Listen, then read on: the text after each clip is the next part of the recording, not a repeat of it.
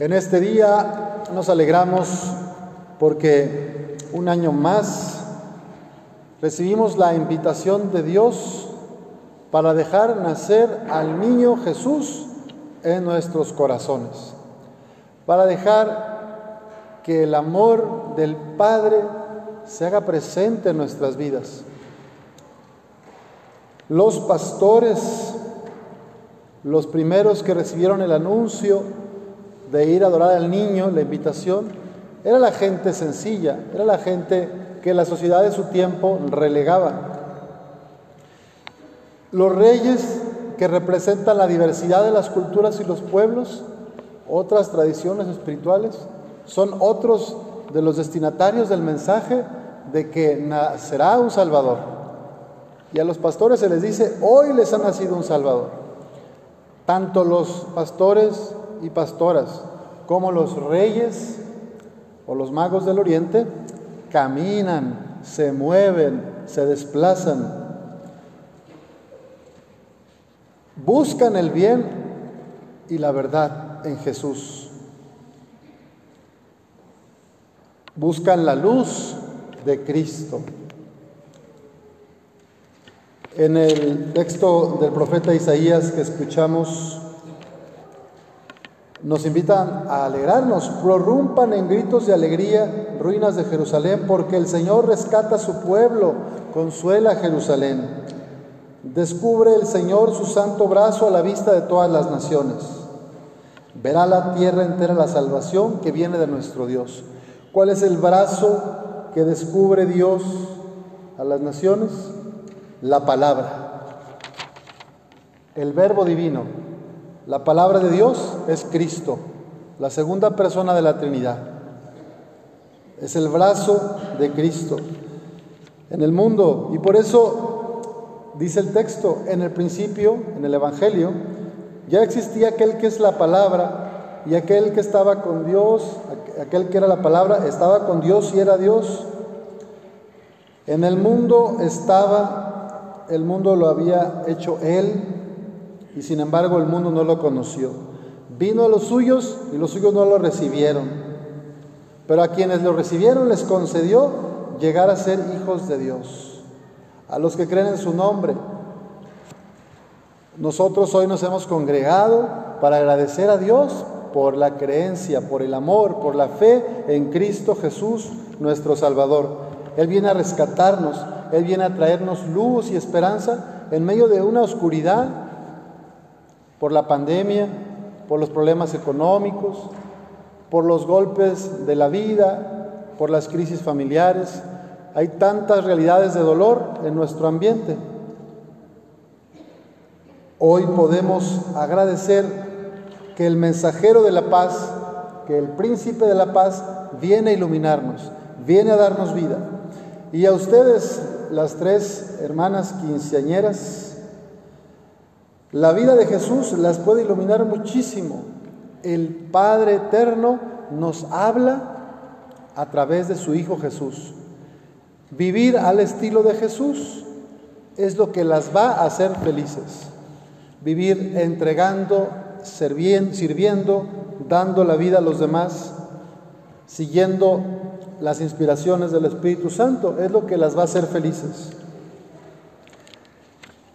De la plenitud del Padre y del Hijo hemos recibido todos gracia sobre gracia, amor sobre amor. Si nos acercamos al Sagrado Corazón de Jesús, vamos a recibir también esa compasión, esa ternura, esa esperanza que Él tenía. Porque Jesús vivió muchas dificultades. Estaba también en una sociedad dividida, con injusticias, con opresión con mucha violencia. Y en ese contexto Jesús entregó la vida. Perdonaba los pecados, sanaba a los enfermos, escuchaba con compasión a las tristes, a las personas tristes, consolaba a los afligidos, compartía su pan con los hambrientos, su tiempo. Miren, lo más valioso que tenemos nosotros es el tiempo. En el nacimiento de Jesús todo un Dios, la eternidad, se hace tiempo humano. se hace carne y se hace mortal. Por eso Jesús nos salva, porque Él nos enseña que se puede ser humanos con nuestra fragilidad, con nuestros límites, con nuestros errores. Él no tuvo pecado porque nació de la llena de gracia, pero sí que fue tentado. Muchas veces tuvo tentaciones Jesús y las venció. El pecado, la muerte, no tiene la última palabra.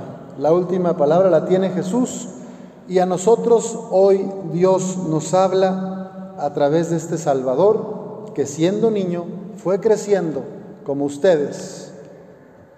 Tuvo una niñez, una infancia, después una adolescencia y luego una juventud. Y fue enfrentando las crisis de cada edad. Tuvo frío, tuvo hambre, tuvo amistades, tuvo alegrías, también tuvo fracasos. Tal vez, como con algún amigo, también sufrió la traición, sufrió la decepción. Dios en su carne vivió lo que tú y yo vivimos. Por eso nos puede salvar. Porque siendo todo un Dios, asumió la condición humana y ahí nos compartió de su divinidad. Por eso nos hacemos hijos de Dios. Aquel que es la palabra se hizo hombre y habitó entre nosotros. Hemos visto su gloria que le corresponde como al Hijo único del Padre, lleno de gracia y de verdad.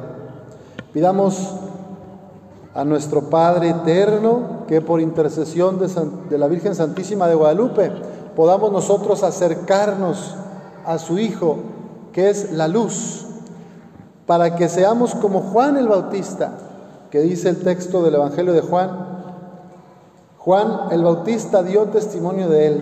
Él no era la luz, sino testimonio de la luz. Pidámosle a Nuestra Señora que interceda por nosotros ante el Padre para que nosotras, nosotros podamos ser testigos de Cristo en el mundo, agentes de reconciliación y de paz, multiplicadores de la esperanza, personas que siempre escuchan comprenden, apoyan. Personas que están alegres porque saben que viven en Cristo y por Cristo.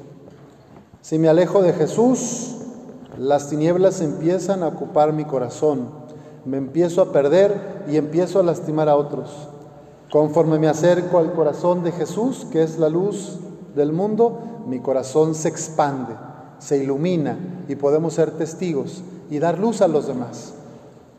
Pidamos al Señor que todos los aquí presentes tengamos la gracia de colaborar con su voluntad salvífica en este mundo tan herido y que podamos ser un fuego que enciende otros fuegos. Que así sea.